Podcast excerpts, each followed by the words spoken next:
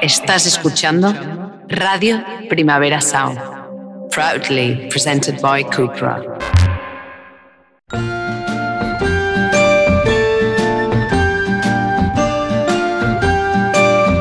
Ever since the day that you went away,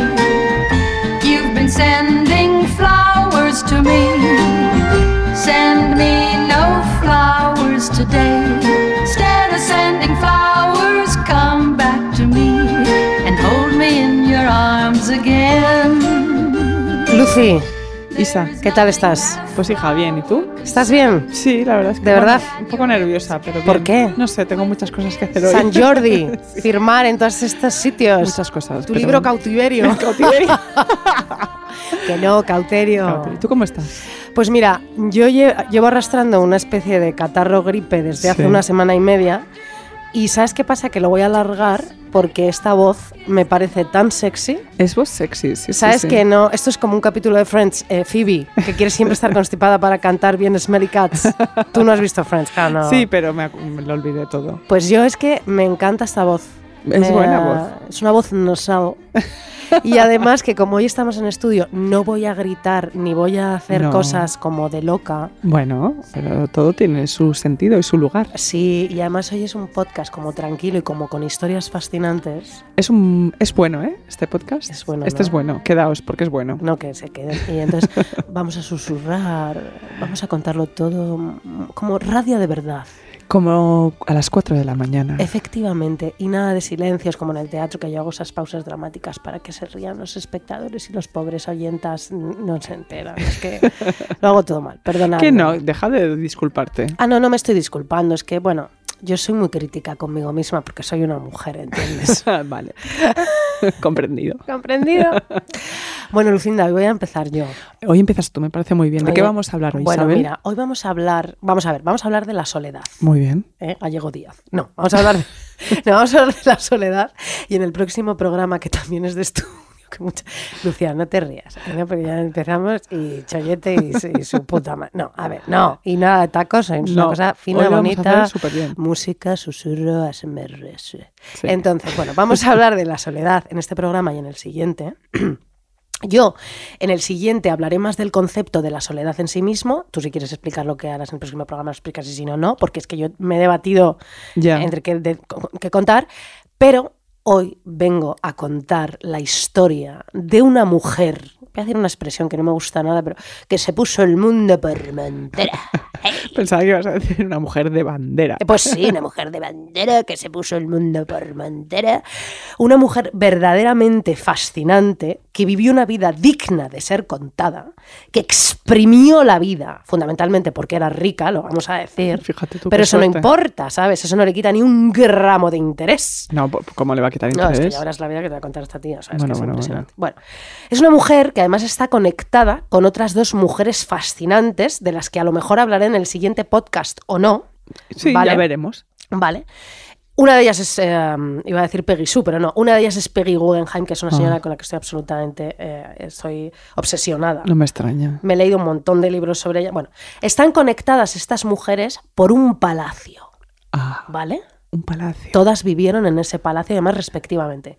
Primero la mujer que te voy a ¿Sí? contar, luego otra que se llama Doris eh, Castelrose, me parece, Ujú. y luego Peggy, Peggy Sue. Peggy Sue se Peggy casó. Guggenheim. Peggy Guggenheim, Qué vale. maravilla. Es muy, es muy estupendo todo eso. Entonces, bueno, este palacio es un paraíso perdido, paradiso perduto, ¿me entiendes? Como este el libro de, de Dickens, Grandes Esperanzas, Ujú. ¿sabes? Eh, es un paraíso perdido donde ellas fueron libres y felices, ¿no? Fueron las tres propietarias de ese lugar, respectivamente, como te he dicho. Y claro, ese, ese lugar, ese palazzo, se sitúa en Venecia, Oh. ¿vale? Que es el que luego sería el Guggenheim, Ah, ¿vale? Maravilla. Pero antes ese palazzo es el, se llamaba el Palazzo Venier dei Leoni, Oh. ¿vale? Situado en el Gran Canal, como digo, en Venecia, donde fueron estas mujeres felices y también desdichadas.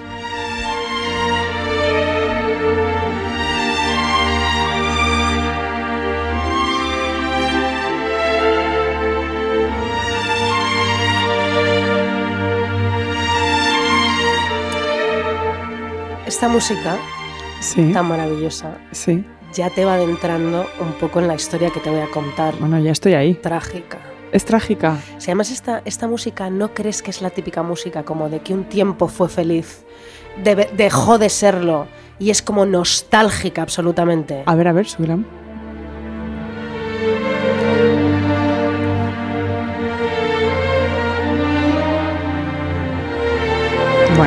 Total. ¿No te da un poco esa sensación? Sí, y un poco de amor total Sí, también, ¿eh? como a lo mejor un tiempo de antes de la guerra Sí. o de entreguerras Sí, que se cargó la vida y las esperanzas de un montón de gente. sí, absolutamente. que es un poco lo que voy a contar también, aunque bueno.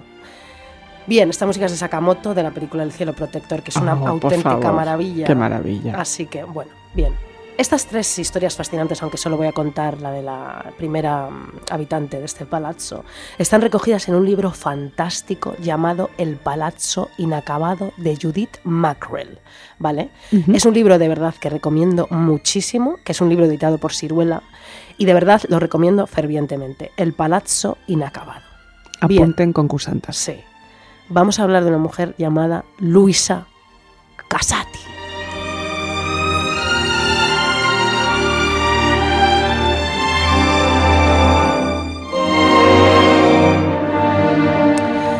Bien, ella visita por primera vez el palazzo en 1910. Ese palazzo está completamente destruido. El techo destruido, agujeros en los muros, moho en el sótano, el jardín completamente descuidado. Ella era una joven fascinada con Venecia desde hace tiempo, sobre todo por la novela que escribió Gabriel Danuzio, que se llamaba Il Fuoco, el fuego. Este señor estaba obsesionado con Venecia, en ese libro habla de la Venecia, ¿no? como el lugar más fascinante de Europa. ¿Vale? 1910, recuerda. Qué maravilla. Luisa era una joven italiana de familia rica, era una tía de metro ochenta y tres de altura, delgada y de una mirada de ojos negros muy penetrante. Era una belleza, una belleza extraña para los años eh, ¿no? de en, mi- en 1900, muy delgada. eh, Yo la busqué cuando vi el nombre, que tú Sí. ibas a hablar de esto, y, eh, y tiene un rostro extrañísimo y fascinante a la Bueno. vez. Una- un, un miradón. Bueno, y luego hay una foto de Man Ray, que luego hablaré, que es impresionante, que da un miedo que te mueres. Bueno, Qué, qué mirada, tía. sí. A ver, en el libro no te lo explican muy bien, pero claro, como que te viene a decir que ella neuro, era neurodivergente, Ajá. ¿vale? No sé exactamente qué nivel de autismo, qué tal, pero bueno, que ya de por sí, bien, es una figura que ya, bueno, pues te atrae un poco. Total. Bien. Bueno, vamos a ver. Se casa muy joven Luisa Casati, 21 años, con el marqués Camilo Casati, al que nunca quiso y al que nunca hizo ni caso, y tuvieron una hija, Cristina, a la que no educó y abandonaba cada dos por tres para viajar y pasarlo en grande. Y a la que, por supuesto, tuvo un rencor, Cristina infinito, a su madre, Luisa Casati, por su desafección el resto de su vida. Sí, no se ocupaba de ella. Nada, nada. Bien. Vivían eh, los marqueses ¿no? a caballo entre Milán y una inmensa villa del siglo XVI a 15 kilómetros de Milán, esta villa. ¿no? A los tres años de casados conocerá al que sin duda alguna será el amor de su vida, al que ya te he dicho, al escritor, ya mencionado como digo, Gabriel D'Annunzio, ¿vale? Con el que tuvo una historia de encuentros y desencuentros amorosos hasta el final de sus días. Wow. Una historia que dura hasta el final ¿Cuánto tiempo? Mucho. muchísimos años, hasta que él se muere, que se muere antes. Ujú. Pero nunca estuvieron juntos, juntos, ¿me entiendes? Bien. Bien, hija mía, vamos a ver. Un señor que era muy feo, muy feo, además te puedes meter en las- muy feo, nada atractivo, terrorífico, ¿vale? Pero súper seductor, que escribía además poemas eróticos y que era muy esteta y muy sofisticado. Tal era su pasión por la belleza que se presentó en 1987 a las elecciones para el Parlamento italiano como representante del Partido de la Belleza. En 1987. Me he equivocado, esto ha sido el autocorrector, Ah, no tengo ni idea, será en lo buscamos. 1917, sí, perdón. Bien. Se presentó como representante del Partido de la Belleza, fíjate lo que te digo. No. La belleza. Gabriel Ledanuzio la contemplaba en todas sus formas como la meta de su existencia y se atenía al credo de la vía estética. Y además llegó a ganar un escaño, fíjate. Mira, con la belleza. Sí, con el. Partido de la Belleza. Tengo una teoría. Sí. Bueno, yo siempre me busco novios estetas, tú sabes. Sí. No pienso hablar de mi novio en este programa, pero lo es. Siempre. Pero tengo la teoría de que esta gente así en estos años era un poco facha. bueno, a ver, ya sabemos No que, hay un- un- una corriente teórica que Sí. de la belleza va al terror más absoluto. Efectivamente. Y a la bueno, violencia. Sí, además, bueno, Gabriele Danuzio, que es mucha gente lo conocerá, por supuesto. Bueno, yo me he leído un poquito su tal. Bueno, facha, facha, facha, no sé, pero hombre, Pero bueno, bueno. no era progre. Libertario bueno, no sí. era. Bueno, ¿sabes? Estos, esos típicos como de derechas que sí que son un poco libertarios y libertinos, pero ricos, entonces Bueno. conservadores con... Yo tengo la teoría de que si no lo sabes, son de derechas. Sí, sí, de acuerdo, vale, bueno. Pero bueno, no lo sé, ¿eh? no tengo ni idea del señor Danuncio y su Bueno. familia.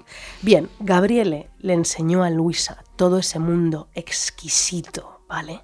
Y la marquesa se convirtió en uno de los personajes más extravagantes e interesantes del momento, también muy ocupada y preocupada por la belleza,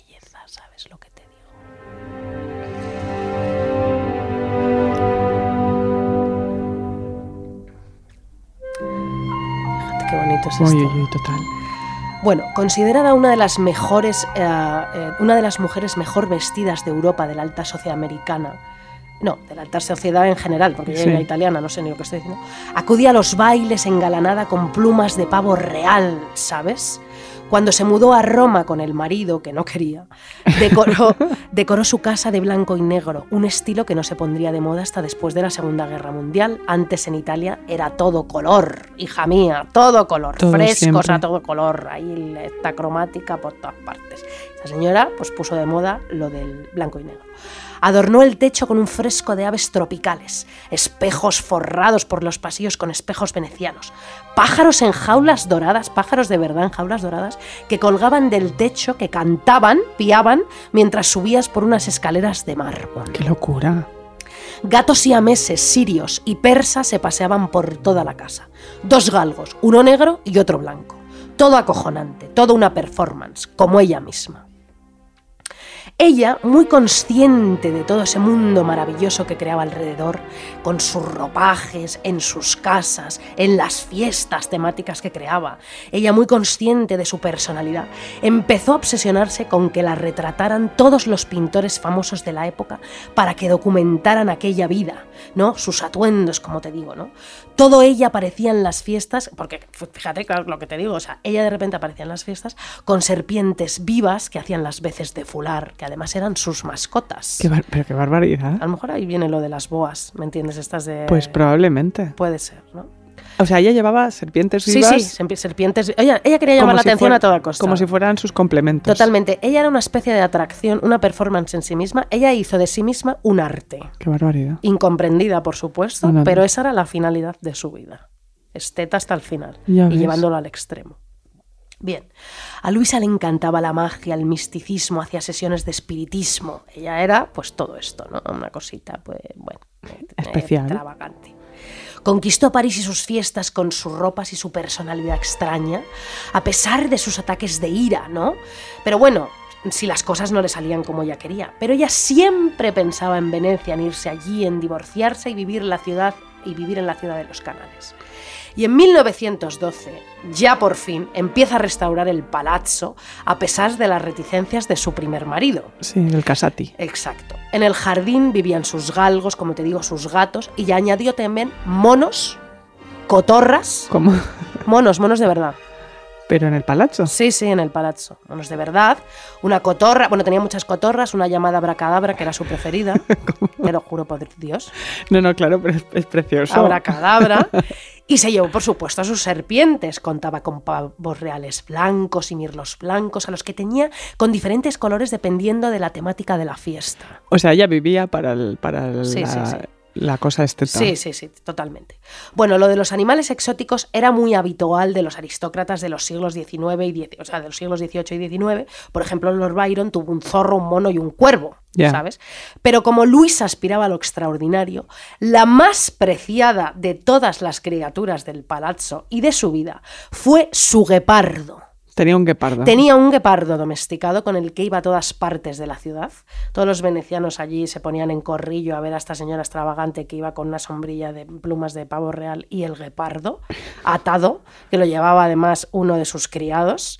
Al que por cierto, ella también era un poco racista, también hay que decirlo. Sí. Y tenía un poco a todos los sirvientes eh, que eran negros Sí. y además como que los vestía un poco mm, exóticos. Los exotizaba. Sí. Bueno, madre mía. Muy mal. Menuda casati. Eh, Casati era fuerte. Sí. Sí. Bien. Bueno, en fin, la gente flipaba con esa señora que quería llamar la atención a toda costa. Pero bueno, eso, o sea, era muy racista, pero también era una performance en sí misma, porque claro, ella era. eh, la, la aristocracia de esa época era así. No Hombre, era la no única, tenía ningún tipo de, vamos, de, de- de noción de, de nada. O sea, en fin, La sociedad era así. horrible, sí. Bien, en fin. Y claro, la gente, bueno, mm, no la quería demasiado, sobre todo porque el marido y la hija siempre se quedaban en Roma y ella hacía un poco lo que le salía de la peineta en esos años, mm, primeros años, eh, en los años mm, 1910 y tal, y 20, Sí. ¿no? Un poco tal, en fin, bueno. Bien, no la invitaban a las fiestas, como te digo, no te creas, porque Venecia era conservadora, como te digo. Así que ella, siempre que estaba en el palazzo, invitaba a la ciudad a sus amigos bohemios, artistas, y entre quienes, como ellas, residían en Venecia por temporadas, porque Venecia fue una de las ciudades en esos años, bueno, pues con un movimiento artístico, bohemio, de fiesta y de pasarlo bomba que ni te cuento. Claro. Eso no se volverá a repetir. Mm, no Esos años de. París, No. a Venecia, New No, York. Pues están devastadas por el turismo. y las el ciudades. capitalismo. Y Ma-. María José, no te vayas, insisto, he estado en Milán, he estado hace poco en Nápoles. María José, no te vayas a Nápoles con el móvil a hacer. Bueno, nosotras mierdas. hemos ido. Me da igual, pero es que yo lo disfruto y ellos viajan como las maletas. Aquí ves, yo soy eh, clasista. No, no quiero que la gente. No soy democrática en los viajes. Yo no quiero que María Jesús se vaya con sus siete hijos que no aprecian Nápoles. No, no, no, no, to- to- completamente a mirar allí el, el- el, esto, el museo de, antropológico. O sea, además tú sola. ¿no? sola. Odio el turismo Yo también. y no me gusta nada. Bueno. A ver, entonces, ¿qué te estoy diciendo, Lucía Ligmar? Ah, es, Que eso era sí. la bomba. Bien, años más tarde, ¿eh? su mascota, de la que no se separaría, porque el guepardo vivió hasta muchísimos años hasta morir, años más tarde su mascota de la que no se separaba era su boa constrictor llamada Anaxágoras, con la que viajaba en un este de vidrio, en un... como en una pecera, ¿me entiendes? Ajá. Anaxágoras. Anaxágoras.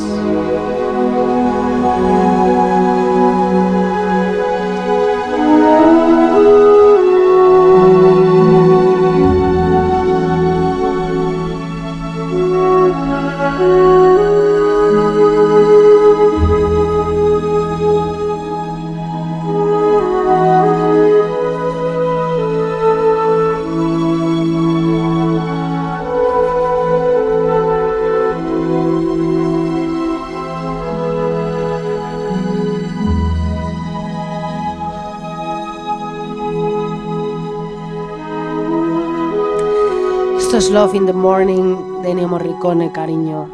¿Entiendes? Entiendo. Tú sabes que yo vi a Ennio Morricone en Luca. Cuéntamelo otra vez. No, es que luego ya al año siguiente se murió.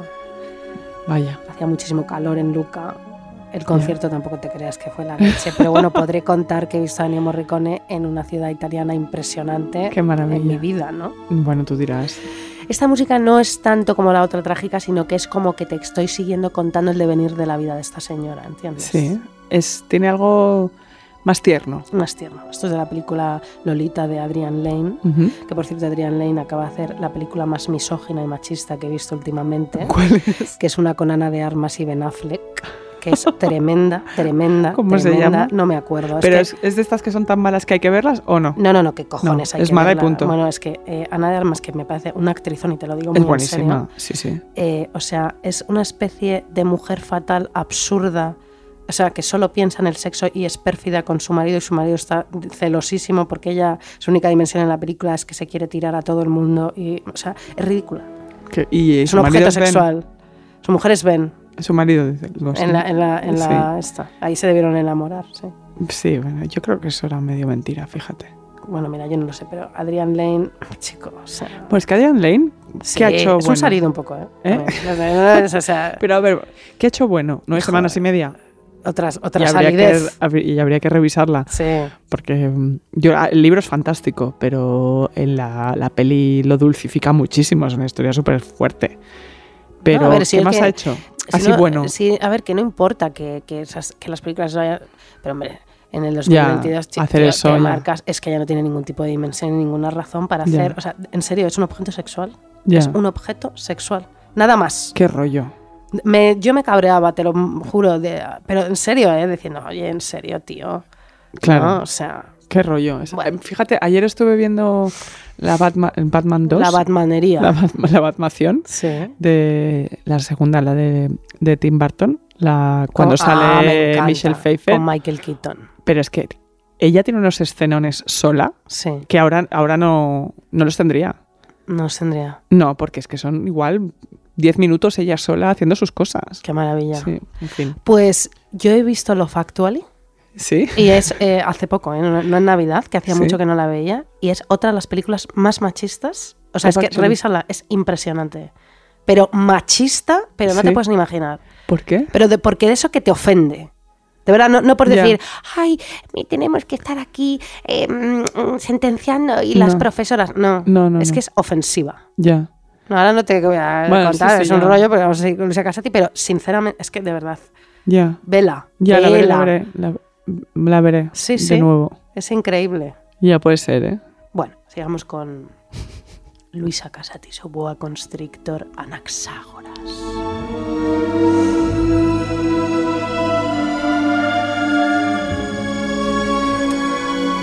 Bueno, en este libro maravilloso que te estoy contando, esta historia primera, hay fotos de ella con el guepardo en el palazzo, ¿eh? que eso es muy guay en realidad. El, ¿sabes? Bueno, en un relato inacabado de Danuzio, eh, fíjate, llamado La figure de Cire, que no sé si se dice así en italiano, Cire será, ¿no? La No figure de. Cire, ¿no? Supongo. Narraría el escritor su amor con Luisa en el Palazzo Venier dei Leoni. Tanuncio la llamaba cariñosamente Coré, la diosa griega del inframundo. Era una antigua costumbre suya, la de Gabriele, asignar nombres de las diosas clásicas a sus amantes favoritas. Mira, mira, mira el anuncio. Bueno, es que Danuncio, o sea, es que estaba obsesionado con el sexo, era una adicción, tenía 400.000 millones de amantes. Era Ana de Armas. Era Ana de Armas en, en- en Venecia, allí en Italia, Sí. en los en 1900 tantos. Y ¿sabes qué pasa? Que a Luisa le importaba tres cojones. Ah, qué bien, ¿no? Y por eso él siempre, como no la tenía del todo, nunca la llegó a tener. Por eso Eso. estaba prendido de ella. Porque además, como a ella no le interesaba especialmente el sexo, Ya. pues claro, tampoco es que fuera una relación pasional, sino un poco platónica y un Ya. poco de que no te llegó nunca a tener. Que eso es lo que engancha, claro. Eso es lo que engancha. Y ahora te voy a explicar por qué escribe este libro este señor. Vamos Ya. allá. Bien. Eh, Lo que te decía, no te creas que Luisa le permitía que se acercara demasiado, ¿no? Siempre mantuvo las distancias con él para que él siempre, esto era además muy a propósito, para que él siempre la viera como una presencia misteriosa y performática. De hecho, ella un día le pidió, si me sientes demasiado cerca, abandóname.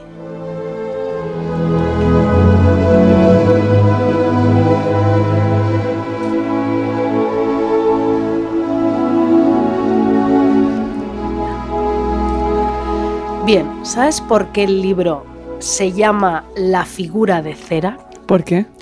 Pues mira, esto es impresionante. Porque Luisa coleccionaba figuras de cera, ¿vale? Pero figuras de cera de ella. Ella mandaba que le hicieran figuras de cera de ella misma, réplicas de ella misma. No. ¿sabes? Era todo súper macabro. Ella las vestía con sus atuendos y sus joyas. Eran de tamaño real. Y tenían ojos de cristal esmeralda, verde esmeralda, y pelucas increíbles rojizas, porque aunque ella era muy morena, muchas veces se pintaba con henna el pelo rojo para llamar más aún la atención. Y entonces, por ejemplo, una noche en la que invitó a cenar a gente al palazzo, ella se sentó a su lado, o sea, ella sentó a su lado a su figura de cera, Sí. y con la luz muy tenue, ¿vale? Muy bajita, de tal modo que los invitados no sabían quién era la Luisa Real. Bueno, pero esta tipa era impresionante. O sea, es que me puedes explicar. Es que todo era performance, era un happening todo, todo, el bueno, rato. era artista ella. Era artista, por supuesto. Danuzio escribió este libro, La figura de cera, frustrado, porque claro, Luisa le exigía que fuese querida como obra de arte y no como mujer. Y en el libro, pues Danuzio, al final, eh, el protagonista estrangula a la que hace de, de Luisa, a la, a la que, Mm. a, a la- a la A su personaje, sí, Mm. a la Luisa real, ¿no? Porque él dice, la de cera siempre estará ahí. Joder. Claro. Es fuerte. Es fuerte, Es un mensaje bastante tétrico Bueno, y claro, terrorífico. bueno, él lo sublima en sus libros. Sí, no te puedo tener, me frustro, frustro, soy un, un puñetero machirulo y te escribo un libro y me vengo. ¿No? Claro, hija. Bueno. Pero es que efectivamente ella nunca se entregaba a nadie, era arte andante disparatado y así quería ella que la vieran. Bueno, por fin se divorciaría del marido en 1914, la marquesa, ¿no? Y bien, llega la guerra. Ella se deprime muchísimo, porque a ella le importa tres huevos la geopolítica, la guerra y sus movidas. Ella lo que quiere es ir a fiestas, hacer fiestas temáticas, eh, llevar a sus pavos reales por todas las fiestas y el que iba ella en París y en todas partes, y la guerra pues un poco le, le joraba sus planes, ¿no? Sí, claro. Entonces, bueno, se deprime muchísimo y claro, no hay ya donde hacer performance, ¿no? Y además no puede volver a Venecia, a su palazzo, ¿no? Pero finalmente ella, como es una superviviente y es una señora hedonista y que tenía que arreglárselas como fuera porque ella se lo quería pasar bien y al final eso siempre gana, resulta que fueron los mejores años de su vida. No me digas. Sí, hizo amigos nuevos interesantísimos, reanudó su romance con Danuzio, creo que además estuvieron dos años, tres años juntos durante la guerra físicamente, juntos estos eh, tres años. Y bien, en fin, ella se entretenía muchísimo viajando con sus objetos fetiche durante la guerra, con sus libros de magia, incluso, incluso con una bola eh, de cristal que le había regalado Danuzio. Y ella viajaba con una bola de cristal, con la boa constrictor, anaxágoras y con el guepardo. Y los gatos y todo. Era lo que para la gente es las, las llaves, el móvil, Exacto. la cartera. Ella es guepardo, Muy fuerte. En fin. bola de cristal. Además, en esos viajes viajaba con adivinos, con gente, con, eh, con sus... Sí, su séquito. sus, eh, tú, y yo, tú y yo vamos a una tarotista. Sí. Esto la gente no lo sabe, pero nosotros tenemos una divina que vamos y es impresionante. ¿Sabes que he conocido a más gente que va? ¿sí? Mm. Y luego es increíble porque todos lo- la gente más racional no nos cree y nos intenta como sacar allí mm, el truco, Y bueno, pero sabes, nos ha adivinado tantas cosas. sí, que vamos a seguir yendo. Hombre, es que esto es muy guay, ¿eh? ¿No? A mí me flipa. Bueno, es que es impresionante. Bueno, pues ella viajaba con sus adivinos, con su gran bola de cristal que le había regalado Danuzio, y allí con todos sus, los sirvientes, lo- las- los animales y tal. Pero, sobre todo, se puso al servicio de los artistas futuristas, querida, y se hizo amante del jefe de los artistas futuristas, futuristas de Marinetti. Y además hacía muchísimas fiestas en su honor. Mira qué bien. Los futuristas que podría decirse también que eran un poco de derechas. Bueno, hay una corriente Sí. del futurismo que va directamente al fascismo. Sí, una corriente. Una corriente. Bueno, Sí. no vamos aquí a aventurarnos a decir nada Bueno, que no nada sepamos más que eso. pero bueno, es que también lo estaba leyendo. y- bueno, es, un- el futurismo es un movimiento literario y artístico que surge en Italia en el primer decenio del siglo XX, mientras que, por ejemplo, el cubismo aparece en Francia. Sí. Que bueno, no, mejor. Bueno, no lo sé, no lo sé. Bien, y todo gira en torno pues, a la figura de Marinetti, efectivamente, que fue, como digo, su amante. Y entonces ella empieza a coleccionar arte futurista y apoyar a los artistas futuristas. Y es que, claro, ella hasta entonces mm, sus adquisiciones habían limitado casi por completo a sus propios retratos. Ella estaba obsesionada con que los artistas en ese momento la retrataron, que luego te voy a decir además que un montón de gente famosísima y estupenda la retrataba. Pero es la colección, pero es que la colección de retratos, como te digo, es increíble. No te lo voy a decir después, te lo voy a decir ahora. Ah, cuéntamelo ahora. Retratos de Alberto Martini, de Giovanni Boldini, fotografiada por Fortuny, la dibujó Roberto Montenegro, la pintó Umberto Brunelleschi, fue musa de Kiss Van Dongen, del que fue además amante. Fotografiada por Adolf Meyer, que fue con, junto a su esposa, el que fue a la cena de la, de, donde la puso cera. ella de la señora de cera, sí. Y hay una fotografía increíble, como he dicho, de ella, de Man Ray, que es acojonante, porque además está, ¿cómo se llama? Que está... Borrosa. Sí, bueno, no, ¿cómo se dice eso? Desenfocada. de- desenfocada. Esa. Gracias, Eva, Eva López, gracias por hacer, estar aquí. Y estar, ser, somos lo peor. Esto es Radio Primavera Sound, exclusiva en Spotify, Studios Good y todo eso. Todo ¿no? es fantástico. Joder, madre mía. Bien, bueno, pues entonces es- esa foto está en el libro, es impresionante, da un miedo que flipas y tal. Bueno, ella se hacía amante además de casi todos los artistas que la retrataban, ya fuera hombres o mujeres, porque también estuvo liada con artistas eh, señoras. Ah, mira, ella todo. Ella Muy todo, bien, bien. estupendo. En una ocasión coincidió con Picasso en Roma.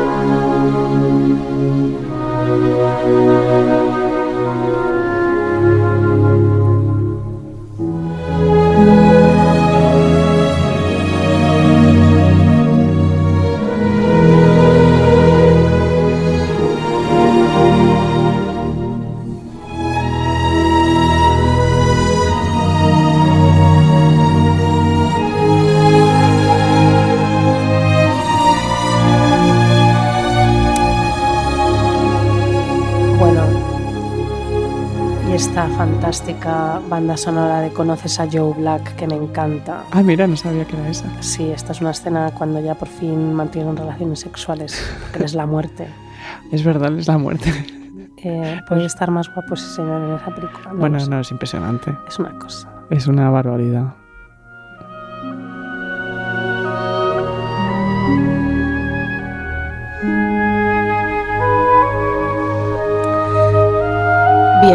Esta música es ya para contarte un poco el declive. Ah, pero ¿y qué pasa con Picasso? Espérate, eh, espérate, es para ir avanzando un poco ya la tragedia. Porque Ay, no. una mujer así no, la no castiga podías- la ya, vida, ¿no? Qué pena con su boa. Sí, su guepardo. Su que paro. Bueno, conoce a Picasso, ya buscaba ese encuentro desde hace muchísimo tiempo. Estaba decidida a causar impresión y celebró una cena en su honor. Picasso conservaría una memoria visual muy precisa del encuentro durante su vida. 40 años después, todavía era capaz de recordar aquellos lacayos vestidos como si estuvieran en el siglo XVIII, lanzando cobre a los fuegos que se repartían por todo el salón para que las llamas fueran verdes.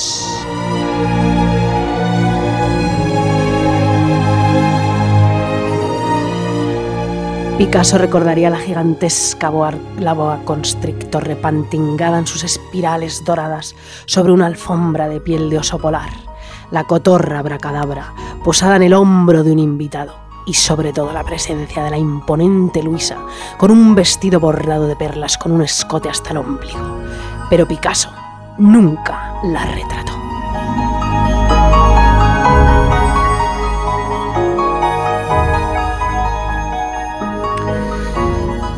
Por más que su atención en los últimos años se hubiera repartido en Londres, París, Capri, Luisa no se había olvidado de Venecia. No se había olvidado de Venecia y su palazzo. Recuerda la guerra. Ya. Y a principios de 1921 volvió, vale, a Venecia, a su palazzo. Venecia estaba otra vez en pie, vale, volvía a vivir años de esplendor después de la guerra. Y Luisa empezó a vivir entre Roma y su palazzo. Se compró una cobra domesticada llamada Agamenón que vivía divinamente con Anaxágoras. El guepardo murió y se compró una pantera negra disecada. ¿Vale? Pero Sí. Lucía, Luisa siempre fue. Madre mía, Luisa. Luisa es muy fuerte. Luisa, claro, ella quería modificar la realidad a Sí, su antojo, ¿no? completamente. Y además en las mascotas ella como que vertía mucho el afecto. Y Claro, entonces por la hija tenía. La hija, por cierto, que bueno, o sea, una vida también terrorífica que te lo Seguro. cuentan en la historia, dando su amor a cualquiera que pasara, Claro, odiando a la madre hasta el final de sus días. Mm, Bueno, bueno, esto mm, no, no me daba tiempo tampoco a contarlo, pero es que vale la pena. Pues saberlo, sí, sí, ¿vale? en otro momento. Bien, Luisa efectivamente fue siempre una señora incomprendida. Ella estaba siempre sola, en realidad, porque por mucho que viajase, por mucha gente que impresionase, apenas encontraba almas similares a la suya que pudieran comprender la clase de vocación que ocultaba tras, tras su conspicua puesta en escena, Lucía. Pocos eran los que alcanzaban a verla como una artista más que como una adinerada y ornar- ornamental excéntrica, ¿vale? Aunque tuviera sus idas y venidas con Gabriele Danuzio, ¿vale?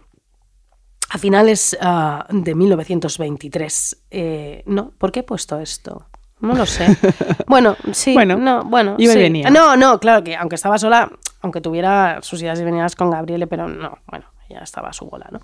A finales de 1923 estaba al borde de la bancarrota. Ella nunca le importó el dinero y fue una gastona internacional. Claro, esta cosa de los ricos, de venga, aquí se ve la renta, imagínate todas las casas, las temáticas, que se- los disfraces que tenía, las boas, mantener las boas, mantener el palazzo, todo. A esa mujer claramente eh, no era de Excel de hacer cuentas. No, pero es verdad que sí, sí sus em, asesores siempre decían, cuidado, Cuidado. hija, pero ella nada. Es que le daba igual. Fuego verde, Ella, dámelo. ella, ella, sí. En fin, entonces, pues bueno, bien.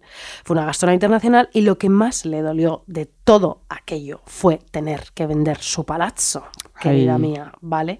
Al perderlo, perdía todo el amor que sentía por la ciudad y tardaría más de 10 años en volver a Venecia, porque el dolor fue terrorífico. Terrorífico. Bien, ella poco a poco vivía, bueno, bueno, con una rentita, se iba quedando sin pasta, envejeciendo, fue cayendo en decadencia y convirtiéndose en una mujer mayor objeto de burla. Ay, pobre. ¿Sabes? Esto. No, qué feo. Claro, porque ya sería. Es que, claro, gente que se piensa que una que es joven, extravagante, luego de mayor va a ser una persona, pues no. No, ella va, a llegar- no se va- va a seguir. No va a ser funcionaria. Pues no, ella va a seguir siendo una extravagante toda su vida y la compras así. Y ya está bien la heteronorma de los huevos. No, y además que siempre pasa que, que la excentricidad en la vejez se castiga mucho más. Bueno, completamente. ¿No? Pues sí, en fin. Durante los años siguientes comenzaron a circular cotilleos, porque ¿sabes qué pasó? Que en 1926 el conserje de su villa fue brutalmente atacado por una de sus cotorras. Esto fue así, y quedó inconsciente y su cadáver fue devorado por las demás mascotas. Entonces, ya cuando ella se empezó a hacer mayor y ya no ah, iba la gente a sus fiestas, ya empezaron a reírse de ella, empezaron a salir todos los cotillos que había pasado antes.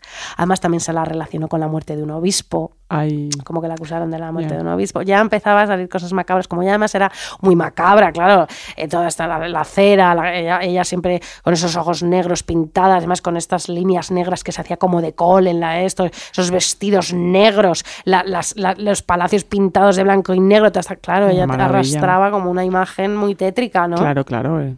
En fin. Bueno, a la marquesa la empezaron a apartar de la corriente de la cultura y de las fiestas y de la high society, querida. Finalmente se declara en bancarrota total y comenzó una vida incierta y nómada, tan pronto ocupando habitaciones de hotel como apartamentos alquilados o dormitorios para invitados en casas de amigos. Pero volvería una vez más a Venecia, 12 años después.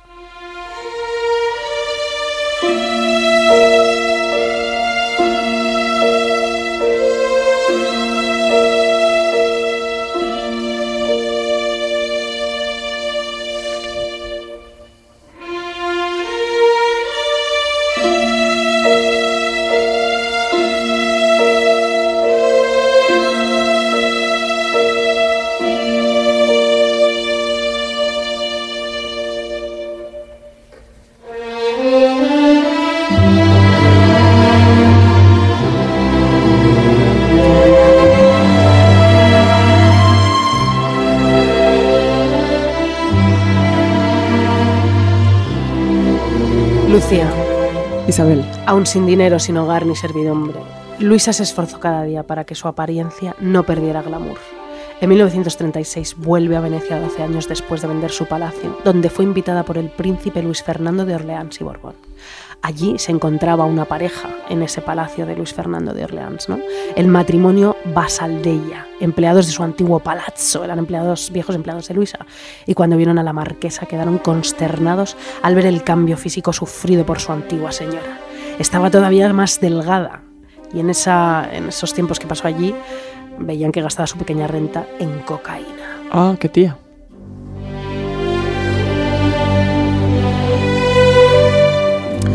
Su vestuario aún apuntaba a lo exótico, pero ya era viejo. La mayor parte de lo que le quedaba era de su viejo guardarropa. Su aspecto provocaba más burlas que admiración. Se llegó a escribir de aquella aparición, además, ¿no? De la aparición en la fiesta. Tantos años lejos de su querida Venecia. Se dijo que cuando la llevaban por el Gran Canal, yendo hacia el palacio de este príncipe, se limitó a mirar a otro lado para, ver, para no ver su antiguo palazzo.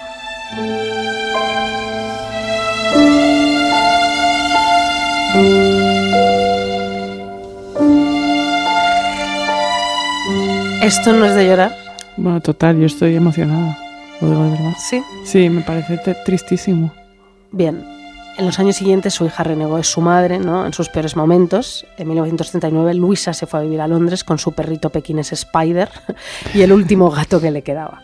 A un amigo que se encontró en la ciudad, Luisa le explicó que se había retirado de toda sociedad y que ahora se preparaba para consagrarse por completo a la vida del espíritu. Le dijo con absoluta serenidad, Luisa le dijo con absoluta serenidad a su amigo que la Biblia se iba a convertir en su única fuente de consuelo y conocimiento. Si se estudia al completo, dijo Luisa, no hay novela más interesante en el mundo. Casati murió de un infarto, Luisa, en 1957, a los 76 años, y fue enterrada con su perro pequinés disecado y un par de pestañas falsas. Jean Cocteau escribió de Luisa Casati. Era preciso llenar el vacío al coste que fuera. Ni por un solo instante podría la marquesa dejar de hacer caer el telón y levantarlo de nuevo para proporcionar alguna sorpresa. El cuerno de un unicornio, monos disfrazados, un tigre mecánico y una boa constrictor. Los monos contrajeron tuberculosis, el cuerno del unicornio quedó cubierto de polvo, el tigre mecánico fue comido por las polillas y la boa constrictor murió. ¿Cómo te quedas?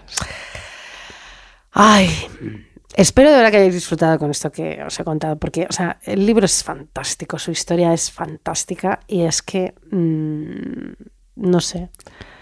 Es Luisa- una maravilla. Luisa Casati, Luisa Casati, ¿sí? me parece una barbaridad.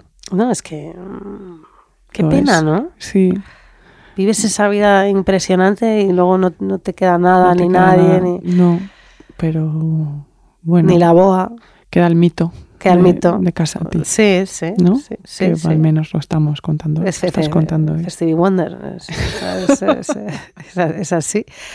Por favor, este libro maravilloso, Lucia Ligmaer, Sí. espérate que lo busco. Recupéralo. eh, ¿Cómo se llama? Por favor, este libro se llama, amigas, ah, El Palazzo Inacabado de Judith Mackrell, editado por Ciruela. Es un libro de verdad impresionante. Bueno, una maravilla. Te toca. A ver cómo qué hago yo ahora. No, hija, pues es que, no, sí, sí, no, pero es que es contarnos precioso, otro es relato maravilloso. Sí, sí, eh, claramente, qué interesante esta cita que decías, ¿no? De, de cómo intentaba llenar el vacío a- para no estar sola, Sí. ¿no? Eh, hoy que hoy venimos con este tema sosegado, interesante, lleno de recovecos, ¿no? Eh, que dedicamos dos programas a la soledad. Que que no, no este es lleno de recuerdos. es que la soledad Que sí, que sí, tiene me- muchas maneras de que contarla. no me- que es que me- Buena, mala. Que pero que me ha hecho gracia, ¿sabes? Como no, bueno, hija, sí, a ver, que me Lucy, Pues nada. que no, hija, de verdad, a ver, dime, dinos. No, eh, no, bueno, hay muchos estudios que dicen que la soledad es malísima para la salud, ¿no? Claro. Estar solo te aísla de tu entorno, te hace tener pensamientos obsesivos recurrentes y al no estar en contacto socialmente con el mundo, pues te aíslas más y más y te consumes como un cactus o Sí. como los animales de Lucia, de, de Luisa. Casati. Casati. Bueno, la soledad mata, lo sabemos, pero no vamos a hablar de esto, porque, porque aunque no me parezca, queremos hacer feliz a la gente. No, y porque ya dijimos que a lo mejor en el segundo ya hablamos más conceptualmente, aunque es un poco rollo efectivamente y triste. Yo creo que conceptualmente no vamos a hablar ¿No? el próximo. No, creo que va a ir por otro lado. La soledad es el mal del siglo XXI. ¿eh? Absolutamente. ¿Qué- ¿Dónde era? ¿En es- ¿En el Reino Unido que había un ministerio contra la soledad? Sí, y fíjate lo que contamos de Suecia, que, Sí, o sea... en fin, total. bueno. Em, pues bueno, yo hoy voy a hablar de la historia de Horacio Quiroga, un escritor uruguayo importantísimo, así que las concursantes que hayan leído a Quiroga y sepan de su vida y obra, pues pueden adelantar esta parte, criticarme en Twitter, pero bueno, la soledad te consumirá si criticas a la gente y acabarás seca como la mojama, tiesa como una calavera de amargor. ¿Y por qué te iban a criticar? No, que no, que es una broma, que me da igual. Ah, Ah, me da igual todo. Ya. Eh, Horacio Quiroga es uno de los escritores más importantes del siglo XX, entre finales del XIX y principios del XX, de cuentos espléndidos y aterradores, pasionales y oscuros, como un Edgar Allan Poe latinoamericano, ¿no? Me interesa más. ¿Te gusta más Quiroga? Sí, sí, o sea, me interesa más esto que me dices un poco realismo mágico todo que Bueno, Poe, ¿eh? No, no es, no es realismo mágico, ¿eh? No te No. creas. No, no, no. Eh, es, es muy... es naturalista. Ah, pero bueno, pe- pero da más miedo. A mí Sí. me da más miedo. Sí, sí. Eh, un día compartí el miedo que me daba su cuento El almohadón de plumas en redes y me escribieron, te lo digo de verdad, como 78 concursantes traumatizadas por el mismo cuento. Isa, si no has leído El almohadón Sí. de plumas, No. que tiene tres páginas, tres páginas, y ya con eso mm, flipas, es aterrador. Pero hoy vamos a centrarnos un poco en su vida para poder entender de qué estamos hablando.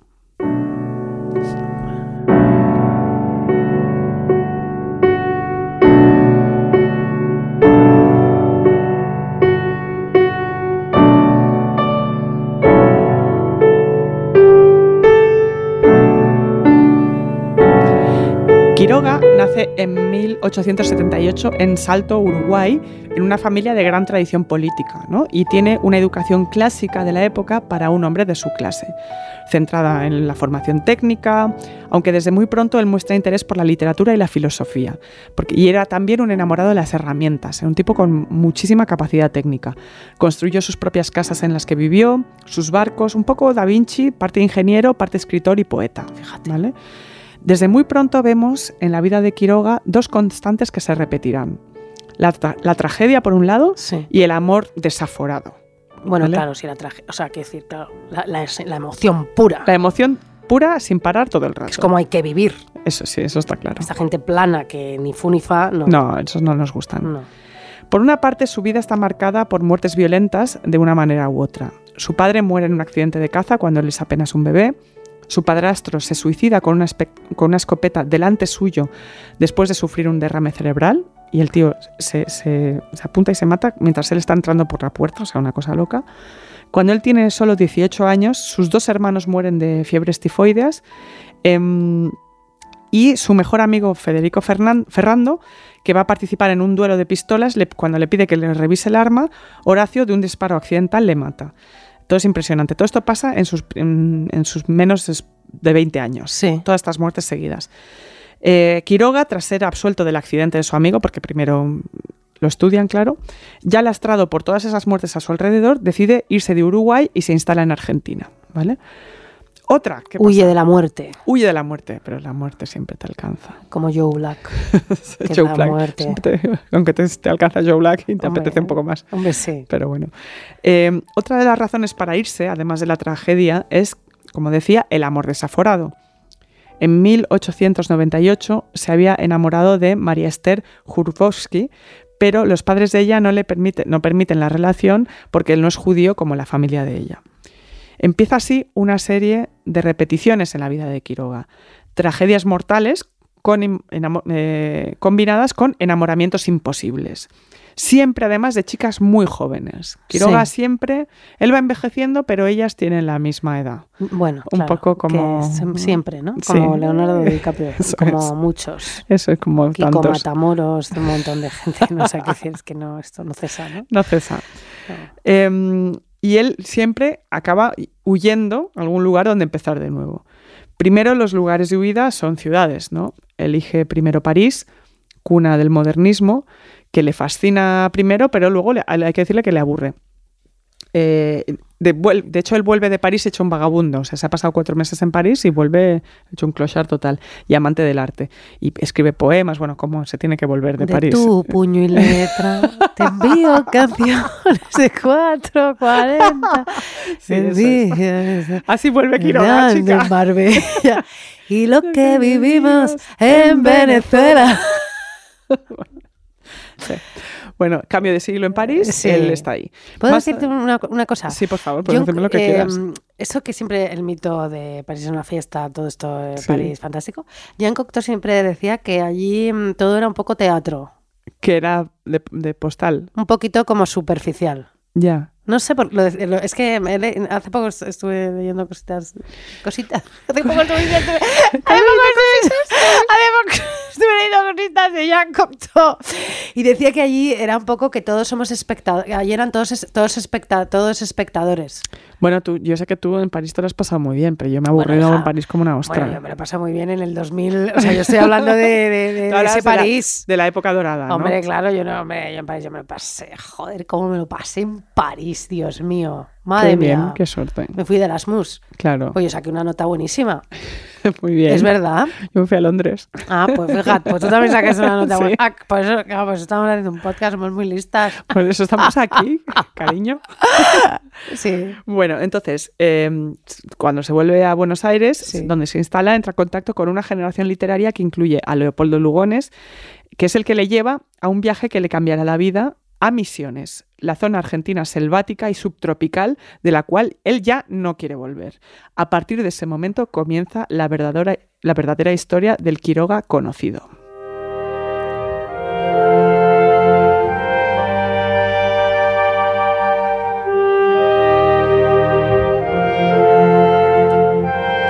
Este Quiroga, que se adentra en la selva como Luisa Casati se adentra en su palazzo, Sí. hay que decir que en ese momento Misiones es un lugar, bueno, con muchis es que es la selva Sí. misma, ¿no? Eh, y él se adentra en la selva húmeda como una especie de Fitzcarral. ¿no? De Fritz Carraldo. Sí, no, de Fernando. No, Fitzcarraldo. En la selva. No, no, Con sus porros. no, no, el otro, el otro.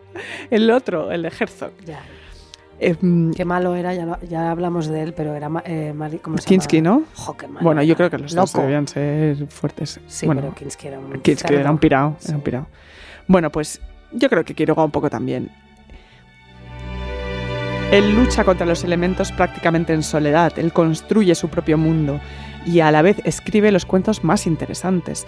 Se alternan cuentos de terror rural e historias para niños, llenas de animales que hablan y piensan. Eso es súper bonito de los cuentos de la selva de Quiroga. Eh, pero que a su vez tienen todas las características de los animales. O sea, son, no son humanos, pero tienen, piensan, les pasan cosas. Es una mezcla entre Roald Dahl y, Ala- y Edgar Allan Poe, pero me claro, encanta Roald Dahl. Me flipa, O sea, me yo me lo leí de muy pequeña me y El muchas mejor. veces eso me encanta. Me encanta. Alan Poe también, pero me gusta seguro más que Sí. Pues, eh, pero claro, cuando eres niño es bastante desconcertante. Yo recuerdo leer algunos cuentos de, de Quiroga llamados Los cuentos de la selva, que era una maravilla. El loro pelado, bueno, el loro que se queda sin plumas, es buenísimo. Anaconda. Hombre, Anaconda, Ax- Anaxágoras, cariño. Exactamente, es que está todo muy relacionado. Pero como te equivocaras de cuento y te leyeras La gallina degollada, ¿vale? Eh, que no está en ese libro, está en otro, en la que cuatro hermanos matan a la otra hermana, pues traumita que te llevabas, ¿sabes? Sí. O sea, Quiroga era lo que tenía, que te hacía estas cosas, una de cal, una de arena, siempre, Sí. siempre, siempre.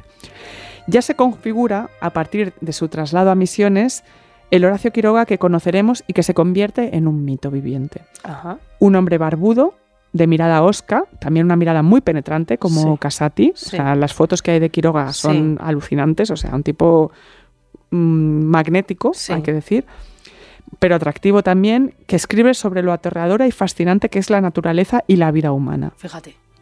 ¿A ti que te aterroriza el campo? Bueno, no me. A mí también. No, sí, A mí, o me- sea, a, mí, a, mí el, a mí el campo me da miedo, ¿eh? ¿Te da miedo el campo? ¿El campo? A mí me dejas una casa en el campo y yo me, no sé, Sí.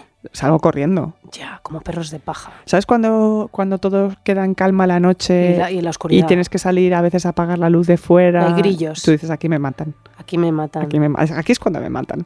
Sí, Contaría una anécdota, pero no la voy a contar. ¿No? Porque yo una vez dormí con un cuchillo bajo la almohada en una casa rural en la que estuve. ¿Y quién me- no? Es que me dio mucho miedo. De verdad, me dio miedo. Y vi un zorro, ya eso lo conté también. ¿no? Eso lo contaste, en Portugal sí. y en la, en la casa está también. No se me lo inventa, pero podría haberlo oído como el zorro de Lord Byron. Mi perro se llamaba Byron. ¿Ah, sí? ¿Tú conociste a Byron? No, no, yo ya conocía A ansiedad. Larry, a la- a- a- ansiedad a la monada internacional, ¿no? Monada internacional. Qué fuerte, ¿eh? Que es precioso. Monada Monada internacional internacional. habla como en los cuentos de Quiroga, te dice cosas Seguro. Sí. Tiene toda la pinta. con esa cara que tiene. Claro. Pues bueno, eh, aunque nos aterroriza el campo, Quiroga es fascinante. Recordemos que en esa época, en la época que estamos hablando, Misiones, Sí. es en ese momento un territorio en el que tanto él como muchos otros son colonos. ¿no? Eh, eh, es, el Estado es el que administra los terrenos y ubica a los colonos y fomenta las colonias nacionales. ¿no? Es la idea esta de, de conquista que Sí, todavía sí. funciona en, en Sudamérica. Además, que prevé la posibilidad de desarrollar lo que se llama la colonización por empresas particulares, ¿no? que es lo que Sí. hacía Quiroga junto con otros, economía extractiva, sobre todo a, a través del comercio de la- lo que es la hierba mate y la madera. Son las grandes cosas que hay ahí en Misiones, ¿no? Gente, gente eh, explotando esos recursos. Claro, yo había leído el guion y digo, ¿esto es realismo mágico total? Y no. No, no, Aunque no, un poco sí. No, bueno, lo que tiene es inventiva, pero Sí. no, no sucede nada Ya, sobrena- ya, ya, sí. sobrenatural. Ya, ¿Sabes? No ya. hay nada. Evidentemente, los animales pueden sí, pensar, sí, sí, etcétera, sí, sí, vale, vale. pero no hay nada que digas que te lleve a la sobre a la cosa Sí, sí, sí, sí. especialmente sobrenatural. Vale, Al no. menos como yo lo vale, creo, vale, pero no, no, no, yo le, bueno, per- perdone. No, no, los por que- favor, que- por que los no señores que y señoras que sean es- expertas en Que no, que realismo no. mágico y yo aquí, Aquí no hay que diciendo- disculparse, Isabel. Es verdad, es, No hay que disculparse más. es impresionante. Hay que dejar ¿eh? de disculparse. Tienes toda la razón. Está bien. Eh, Quiroga es lo que nosotros decimos que sea y punto. Venga, pues es, es realista mágico. Es real- realismo mágico, pues ya está. Qué fuerte. A ver, que venga aquí, que baje Eh, aquí que a venga Dios y que lo vea. Que venga Vargas Llosa a contradecir a Isabel No, qué fuerte. A ver, sigue, perdona, Venga. hija. Pues se enamora una vez más de una chica joven, Ana María Palacios, que además es de la zona. Que él, él dice, bueno, pues esto es perfecto, porque no habrá choque cultural, porque claro, una cosa es que tú eh, de Buenos Aires te lleves a una mujer a Misiones, Sí. que hay que aguantar eso, Sí. eh, si, no eres, si no eres de Misiones, pero ya esta era de Misiones. Al campo. A- al campo. A la selva. Sí. Y- pero él se cons- se- ellos escriben cartas, él se consume de pasión, así que decide excavar un túnel que lleve de una casa a la otra. Como Isabel Pantoja y Encarna Sánchez. Que decía que ya le cortó un dedo para quedarse. Esto no lo sé. Pero es que Eso es es. ¿Te acuerdas? Es la misma historia. No, o como Cary Grant y, y su novio de toda la vida que tenían Claro. ahí una... Que Tenían que ¿no? pasar. Pues él, él Ese- planea eso, sí, ¿no? Dice, pues sí. él, cons- pero él lo hace él. No, Sí, no Isabel Pantoja, No que que dice, por favor, escorriendo". excávenos de un túnel. No, él, como Quiroga, que se hace toda la Sí, casa, el barco, todo, pues él se excava el ¿Tú túnel. crees que Isabel Pantoja ca- excavó el túnel? Yo creo que no. No sé, igual me equivoco. También. Su Que nos hermano corrijan. Agustín lo hizo.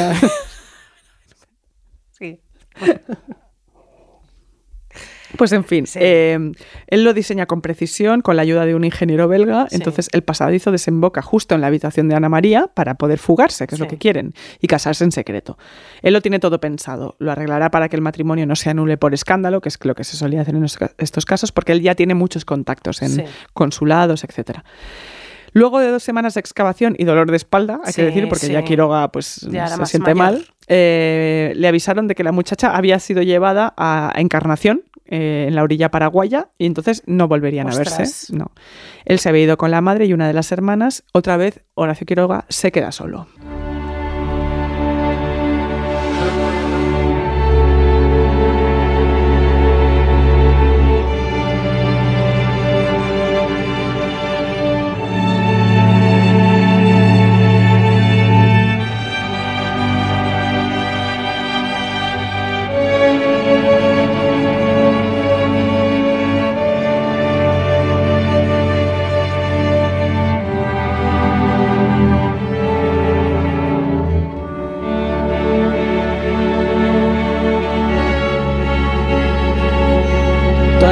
Que estamos escuchando, por cierto, es de la banda sonora de Wonderland de Michael Nyman, Muy bien. que es una preciosidad. Creo que Nyman es el- también el de Joe Black. No lo sé. Lo voy a mirar en el. Nunca damos datos precisos del todo, la verdad que es. ¿Cómo que no? Que- Deja de disculparte, por ah, favor. sí, sí, sí.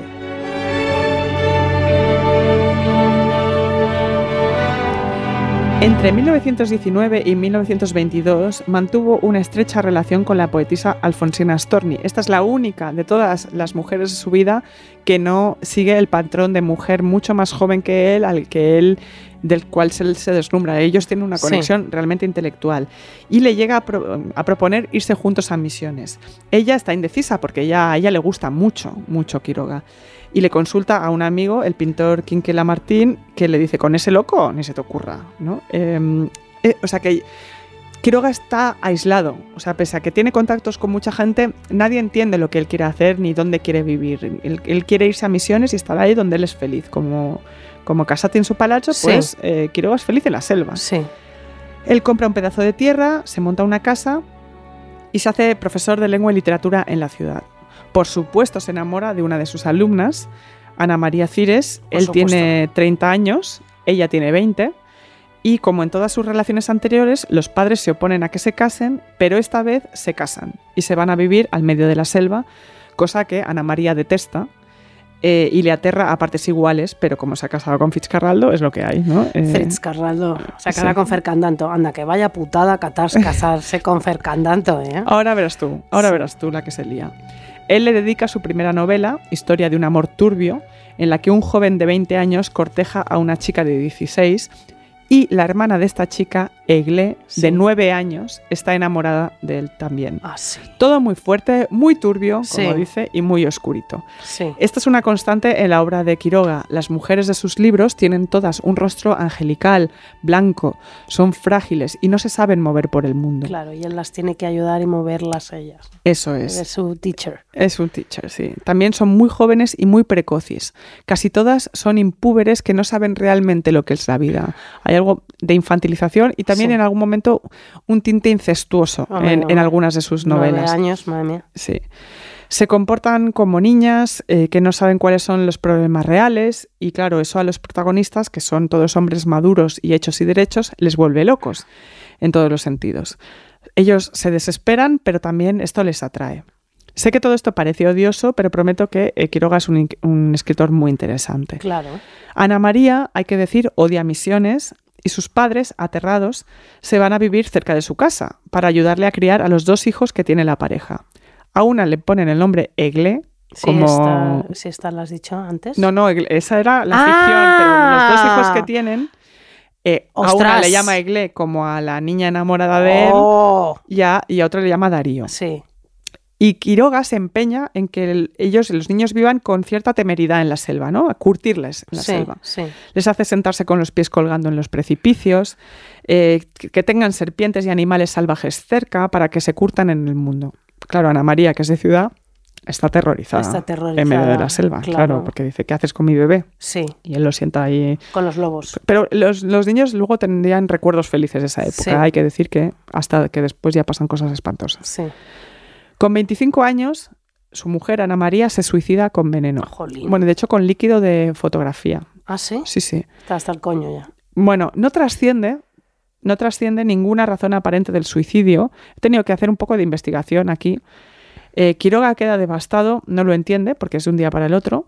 Eh, como en muchos casos que hemos tratado antes en Deforme, el suicidio deja al otro con la palabra en la boca, Sí. ¿no? porque no reacciona. Es la venganza definitiva. Exactamente. Él mismo dice que contempla la ropa, la ropa blanca de ella en el armario, no sabe qué hacer, él se queda roto.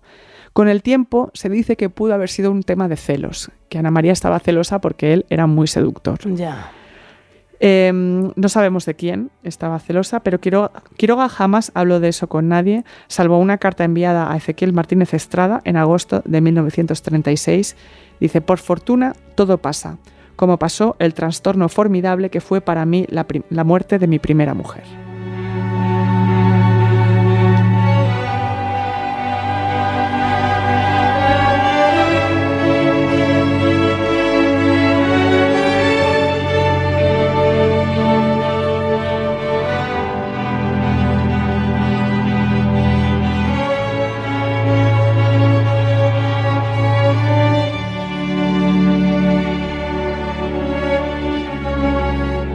Aún así, todo queda reflejado en la literatura de Quiroga de manera muy interesante. Los personajes femeninos de su obra tienen un papel importante. Juegan en ocasiones el papel de estatuas o tótems que parecen insignificantes para la vida exterior, la del manejo del dinero, ¿no? las cosas que hacen los hombres, em, pero son importantísimas en el ámbito privado y de las relaciones sociales. Ahí ellas no son pasivas, estas mujeres. Ellas manejan las emociones y todo lo que sucede. En la casa, aunque ellas no manejen en el sentido estricto la casa, ¿no? Eh, porque tienen servicio, eh, tú te das cuenta de que en las obras de Quiroga el personaje femenino, cuando existe, es fundamental. Porque mm, los demás reaccionan ante ellas, las- les excitan, ex- les extrañan. Jamás los hombres controlan del todo a las mujeres y son inescrutables para el personaje masculino Fíjate. es bastante interesante. Eh, claro, ¿qué pasa en este momento de la historia? Quiroga se ha quedado solo, con dos hijos pequeños, Egle y Darío. Egle y Darido, exactamente. Darido. Darido. Oye, ya estoy hablando fatal. Yo- Estoy hablando fatal hoy. No. Como que me trabo, pero bueno, es chica, que yo qué sé. Me copias. No, tú no. Tú no me copias. Pues la soledad se cierne sobre Quiroga con los dos hijos pequeños y tiene que volver a Buenos Aires para ganarse la vida. Este es un periodo muy oscuro para Quiroga. Allí vive en un sótano mientras escribe, tiene trabajillos haciendo textos y hasta que viven en un sótano, ¿eh? hay que decir, él con sus dos hijos, en un sótano en el centro de Buenos Aires, húmedo, oscuro, terrible. Eh, y finalmente logra por fin trabajar en un consulado donde puede ascender un poco económicamente, ganar algo más de dinero. Él, de todas maneras, sueña con volver a misiones, pero no tiene manera de sobrevivir allí, de momento no tiene nada. Se enamora, ajá, ajá, de otra joven de 17 años, Ana María Palacio. Ana María es un nombre muy usado en su vida. En su vida es muy... Sí. Además, en esa época en Argentina se ponía mucho Ana María, mm, María Elena, o sea, siempre Sí. iba acompañado del María, como Ah, la sí, cosa sí, esta católica. Eh, los padres dicen que ni hablar, que es un tío raro con barba y dos hijos, que escribe sobre cuentos sobre la selva, y entonces se llevan a Ana María lejos de allí. Otra vez. Quiroga frustrado por el amor que no puede conseguir, Bueno, este amor es que no adolescente. Quiere, no los quiere conseguir. Lo que le gusta a él es sufrir por no poder conseguirlos. ¿no? Bueno, bueno, claro, es- además es la época del final del romanticismo, inicio del modernismo, que todo tiene que ver con eso. Sí, y además es que nunca las consigue. Mm. Quiroga sigue en Buenos Aires, escribe sus mejores cuentos, que junta en Los Desterrados, escucha música clásica, escribe sobre cine, es uno de los primeros críticos cinematográficos latinoamericanos, Por supuesto, es experto en física, fotografía, se construye su propio barco.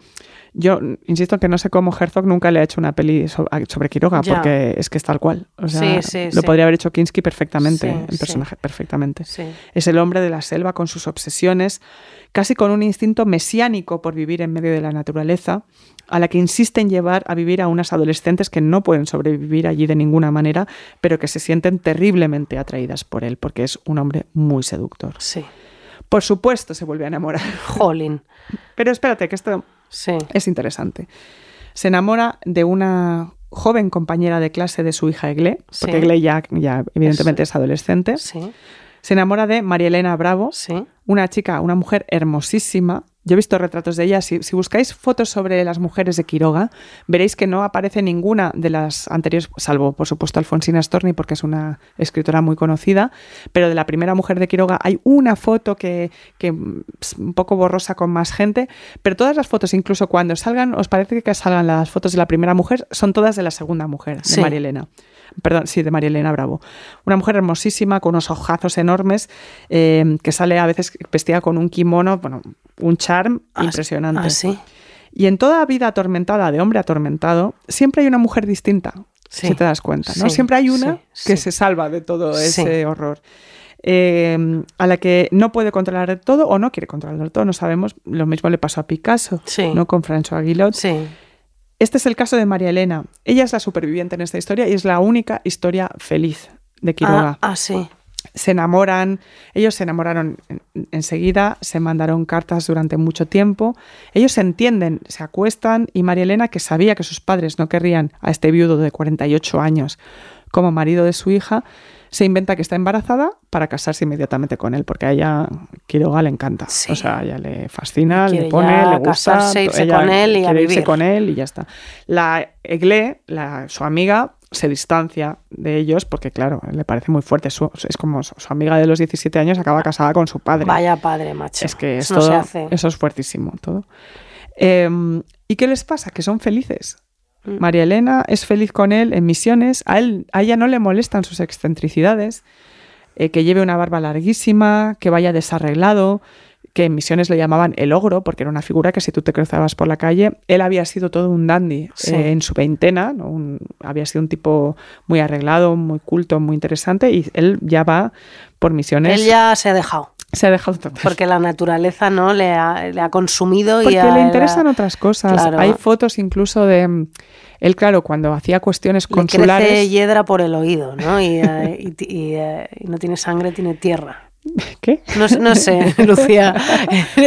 No, Pero- porque él es ya la- él forma parte ya de la naturaleza. Pero él es como, es una figura eh, muy huraña que cuando él tiene que trabajar para el consulado, él guarda, cuando ya está en el pueblo este en misión, bueno, en medio de la selva, y él tiene que ser el que documenta los nacimientos y las muertes, guarda papeluchos, es que podríamos ser tú y yo perfectamente Ah, ¿sí? diciendo, eh, ha nacido el bebé Antonio Sí. en tal sitio, guarda el papelito en una lata. Ah, sí, sí. Luego, se ha muerto la señora Rosa en no sé dónde. Señora Rosa se ha muerto. Lo guardan. el- hay, hay como no sé cuántos papelitos en latas por toda la casa. Ese es el, el supuesto enviado del cónsul en la zona, mía. vamos. Desordenado total. Me encanta. Sí. Eh, María Elena le acompaña, le escucha y él es muy feliz con ella. Además, a ella ocuparse de la casa se la suda. O sea, a ella le da igual eso, no le importa. Es una cochina. Ella quiere estar Como con él. él. Sí, ella quiere estar con él. Y entonces que, él ya le dice, cuéntame cosas. Sí. Y él le cuenta cosas. Sí. Entonces es la relación Y perfecta. se dan baños de barro en, en la en la, alca- en la alcázar. ¿Qué? No, en, el, en la alcarria. No, se dan baños de barro. En, el- en la emisión. No, en, en la selva Sí. hay como una cosa con baños de barro, ¿cómo se dice eso? En, eh, como Una un spa de, naturaleza, ¿Qué dice? como en, el, en la charca. ¿Y qué hay en la charca? En las tierras movedizas de la charca de, de Misiones. ¿Y qué tiene que ver esto? No, pues que se dan. que se van allá a revoltarse de Ah, barro. claro, por supuesto. Y eso están encantados. Claro. Por supuesto. y luego entran en casa y dicen, ¿para qué me voy a duchar? No, pero ella se pone el tersa. kimono. y se ella- pone el kimono. Ella cambia, ella, ella está encantada. Ella va con el pelo suelto por ahí. Ella va encantada. digo, y, ella se, y se comen los, las liebres que, que pasan Que por la casa. todo, sí, claro, con el barro puesto y todo. A ella le va bien todo, ella está encantada. Eh, Tienen, tienen una, ella se queda embarazada, Sí. tiene una hija pitoca. Pitoca, que, Le es, llama que Pitoca. es un oso, porque No, no, no, Pitoca es, Es- una chica es un guepardo. estupenda. Pitoca es el guepardo de es el la guepardo, otra. claro, es Anaxágoras, Es y- Anaxágoras. y todos ellos. Y, mm, pero bueno, claro, la felicidad no puede durar. No, nunca apenas, dura. Nunca dura. Eh, apenas seis años, porque él enferma de cáncer de próstata y pese a que se va a tratar a Buenos Aires, es incurable. Entonces, así que él decide suicidarse. Él se quita de en medio. Por favor, sí. Muy... Espérate. Actos muy implacables, ¿eh? Implacables total. El horror no termina ahí. Los dos hijos de su primer matrimonio, Egle y Darío, también se suicidan. ¿Por qué? Egle un año después de la muerte de su padre, en 1938, y Darío en 1952. Ahora no recuerdo cuál de los dos fue, pero hay uno de los dos que me, que me impactó mucho cuando lo leí, que reserva una habitación de hotel en una pensión, se va al quinto piso y se tira. Pero escucha, eso es que la naturaleza no es buena. No, también tú ya sabes que hay un componente here- hereditario en el tema de los suicidios. bueno, Cuanto más una suicidios... broma lo mío. Hija, de verdad. Ah, sí, hay un... hay-. Sí, sí, hay un componente, claro. Bueno, es que Sí, fíjate, sí. si haces el árbol genealógico de esta gente, es terrorífico. sí. Toda la cercanía a la muerte queda plasmada siempre en la obra de Quiroga. Sus protagonistas siempre están acostumbrados al riesgo y al peligro. Que jue- ellos juegan según reglas claras y específicas. Saben que no deben cometer errores porque la selva no perdona. No perdona. lo que decías tú, Sí, en realidad. la selva no perdona. La selva no te perdona. Cuando mueren, los personajes lo aceptan mucho mejor que el lector, que se queda atónito. Tú estás leyendo que el otro dice, ah, pues mira, me va a tocar caerme por aquí, bueno, no pasa nada. Y tú, no, no, no puede ser. Pues sí. No. La historia de Quiroga, y en especial su historia con María Elena, puede leerse en el libro La vida brava de Elena Corbellini, que es muy interesante, hay que decir, está súper bien escrito y cuenta la historia de esta otra mujer que fue feliz eh, con él. Eh, yo, yo vi una vez un retrato... Quedan iguales igual. No sea, que eran No, un poco... porque- Le, dejaba hacer lo que quisiese. Es que es eso, a ella no le... Le daba igual. No le molestaba. De hecho, ella estaba tan fascinada y ella decía que como su amor se cimentó a través de las cartas, ella, ella estaba encantada con estar con él porque Sí. las cartas de él le, le encantaban. E- Es un amor basado también en la palabra. Sí. Y claro, si tú estás con, un, con un escritor, pues eso te lo da. Hombre, ay, qué Claro. maravilla. Ay, ojalá, ojalá. Eso me encantaría todo el rato que me hablen y que me digan todo el rato cosas. Sí, la verdad es que sí, ¿no? ¿No? Imagínate A mí también. que te levantes y te digan tus pupilas que me miran, Bueno, tus bueno. cachetes rosáceos y tus dientes de marfil, sí, me están eh, embriagando Bueno. de amor. Y cartas guardar. Me acuerdo de un humorista que se reía de que las mujeres guardaban cartas, sus cartas de amor toda la vida en un cajón y que nunca lo abrían. Digo, yo haría eso Yo, también. no, pero por, O supuesto. sea, yo las disecaría. Pero que es que, pero que es humorista, porque se no es bueno, eso? es, ¿Ah, es sí? bueno el humorista, pero eso es una tontería. Pero Ah, que es un señor. es un señor, sí, sí, claro. Bueno, Sí. No, pero que hay que porque es que a todas ese, no le han, cosas. a ese no le han escrito en su puta En vida. su puta vida Porque, vamos, Una carta bien escrita de Bueno. amor, hablando de verdad de las cosas personales de esa persona y describiendo sus talentos y sus virtudes. Eso no hay, Venga, hombre. eso no hay quien lo supere. No hay quien lo supere. Mira, gañán. Mm. No, no, no, no, no, no, no, no, no, no, no. ¿Ves? Yo no quiero ser que se vaya de viaje. Me gusta ¿Cómo? la gente que viaja y que me invade el espacio que yo estoy viajando. ¿Tú quieres viajar? No, que si antes te he dicho lo de viajar, que digo que yo, es que odio el turismo, está todo lleno, eh, es insoportable. Estoy pensando en verano, ¿dónde voy a ir? Y pienso, va a estar todo petado. Es que vamos a estar todos en todas partes. Pero es que ento- entonces, ¿qué hacemos? No lo sé, hija mía. Es que, Irnos a sitios desiertos. No, no quedan ya. No, es que, por ejemplo, digo, me voy en septiembre, pero ¿y entonces en agosto qué No, hago? te- tú y yo tenemos que hacer el podcast. No, ya, sí, pero bueno. No, pero que digo que en agosto, eh, ¿qué no, hago? yo no me quedo aquí en Madrid en agosto, yo me mato. O sea, me tiro como los hijos de Quiroga por algún un puente. Un puente, pero es que, es que, mm, bah, no sé, no sé, no Ya. sé qué hacer. No, yo tampoco. Pero bueno, ya, Ya. encontraremos algo. No, yo sé dónde vas tú. Sí. Tú sabes un poco a lo mejor dónde yo voy. Igual sí. Sí, pero, Pero mm, no lo vamos a nos- decir, No, ya, no, para que no vaya nadie, porque no, no, no porque yo diga, pero es que no quiero que vaya nadie, porque es mi sitio favorito en la tierra, Ya, ya lo sé. de España. Sí. Me encanta. Te encanta. Es muy bonito. Es una, es, o sea, un paraíso. Es muy bonito, sí, eso sí, es sí. que estaría yo allí Podría- viviendo. podríamos. ¿Por qué no nos ir. compramos una casa allí? Porque tú sabes lo que cuesta eso. Ya, hija, pero como entre muchos, Eh, tú sabes lo que cuesta. ya no se puede, no, ni siquiera aunque fuéramos No diez. llegamos. Además, porque tú ahí no has estado en agosto. No, no, has está estado en agosto. Es que ese es el truqui. Porque en agosto eso ya te digo yo que no es- se puede. no se puede estar. Ya. mm, Pero bueno, em, lo que te decía. sí. Ah, pensaba que ya no. No, no, me queda, me queda un poco. sí. Ah, bueno. La vida brava, lo recomiendo mucho, de Elena Sí. Corbellini, donde destaca esta narración sobre dos personas que se entienden en un mundo complejo. Porque como Quiroga aprendió a las buenas y a las malas, la soledad consiste muchas veces en no ceder, en no encontrar a nadie con quien compartir proyecto, no poder entender ni ser entendido. Y para el resto, además de su vida, nos queda la obra de Quiroga, que es interesantísima.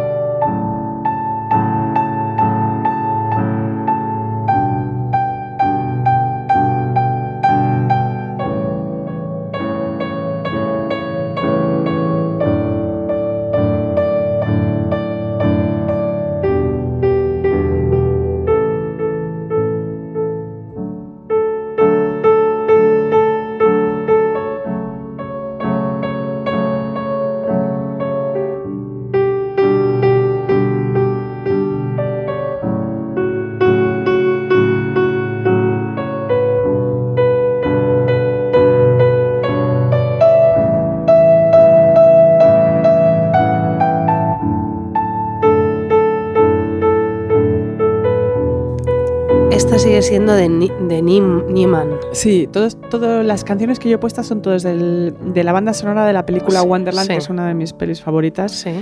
Eh, y Wonderland es la de. Es la de, ¿cómo se llama el tipo que hizo 24 Hour Party People? Ah, ¿Cómo se sí, sí, sí, sí. Nunca me sale el nombre, este director que- vale, que me encanta. Sí, inglés, sí. Británico. pues esta es una de sus pelis, no sé si de las primeras. Y, y cada, cada canción es un nombre del de uno de los personajes, porque Ah. va pasando, van pasando cosas y con cada personaje. Es preciosa. Pues mira, la que yo antes he puesto yo, la que he dicho que era Niemann, no, es de Thomas Newman, por favor. Ah, Que es que, mm, vaya lío, porque es que yo me lío mucho con los datos y con las cosas, ¿entiendes, Lucy? aquí me sopla Eva, nuestra gran Eva, que la peli es de Michael Winterbottom. Hombre, pues claro, Winterbottom, Bottom, Eso. the bottom of my heart. Of course. Tú, tú, mm, Tu, tu, tú de, tu, tu, tu. from your bottom of your heart, ¿qué te Yes. sale? Que te Ahora quiero. mismo, ¿Que te quiero? Te quiero, Te tía. quiero, baby, te vas a St. Jordi. Si me voy a St. George. Yo esta noche tengo una fiesta. A ver, cuídate. No, oye, Lucy, claro, yo me cuido.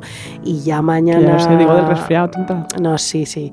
Y mañana, pues estaré un poco. Digo porque habéis oído Destruida. en un momento que eso se ha sonado. Los mocos, es que se me están cayendo en la mesa unos mocos, es increíble, ¿eh? Es la enfermedad. Ay, Lucinda. Pero eh, tenemos todas el test COVID hecho y estamos No, estupendamente. estaba yo en Semana Santa con gripe y con, Ya, con fiebres. Yo, yo estaba también mala. Rollo. es insoportable. Está en Lanzarote, ¿eh? Lanzarote, muy bonito, me ha encantado. Yo en Orense. Qué bien. En Orense Galicia. precioso también. Es que Tu Galicia querida. Sí, sí. Oye, por cierto, tenemos que decir Sí, que el 28 de mayo estamos en Mallorca. sí. Mm, Será maravilloso. Hombre, además tú y yo nos vamos a quedar ahí unos días, cariño, porque, Porque que va a vamos disfrutar un poco. allí, total. Y queda merchandising. Sí. Y sabéis que ya no vamos a hacer más. O sea, que no lo vengáis después de. Yo quería una taza que. No, No, es comprad que ya todo lo que queda, porque es que no vamos a hacer no más vamos a hacer más exclusivo, exclusivo exclusivos. y ya está. Porque es que ya está, es que ya no vamos a hacer más. No vamos a hacer más, se acabó. Es que no. Porque ya está bien, Es que no, ahora y ahora contratar a otra diseñadora, mira, No, que ya son está un follón, ya que yo ya, yo ya no quiero hacer nada más, ya está. Mira, Sí, eh, decía- y además es que nos vamos, a, nos vamos a ir ahora a comer algo, ¿no? Sí. Bueno, tú te vas al tren Sí, pero bueno. y yo... ¿Quieres comer conmigo? No, No. Me, voy a, no, me voy a casa porque estoy muy cansada. Sí, Sí, y voy a Ya. comer equinoa. ¿Ah, sí? Sí, Ah, mira. Una ensalada que me hago yo con limón Pues nada. y mozzarella. Pues, vete- pues nos tendremos que ir. No, pero es que es muy fuerte que seguimos hablando porque no lo entiendo, Lucía. Ya, ¿cortamos ya o Eh, qué? sí, cortamos ya. ¿O Bueno, esperemos que os guste este podcast sobre la soledad y vendrá más. No, y más además soledad. que este ha sido como ya que no de, de estudio. Ya Tranquility. sí. No, tranquility, no ya Tranquility. gracietas. Que, No hemos insultado eh, nada, ¿eh? No, yo este no he dicho otra cosa. O sea, Ninguno. ¿me puedes explicar qué maravilla es que no he dicho ningún taco? No, no. Cáspita. Y ya está. Soy una rabanera. ¿Qué dices? ¿Cómo ¿Qué se es dice eso? No. Re- No, No sé, sé. la gente que dice muchos tacos, ¿rabanera?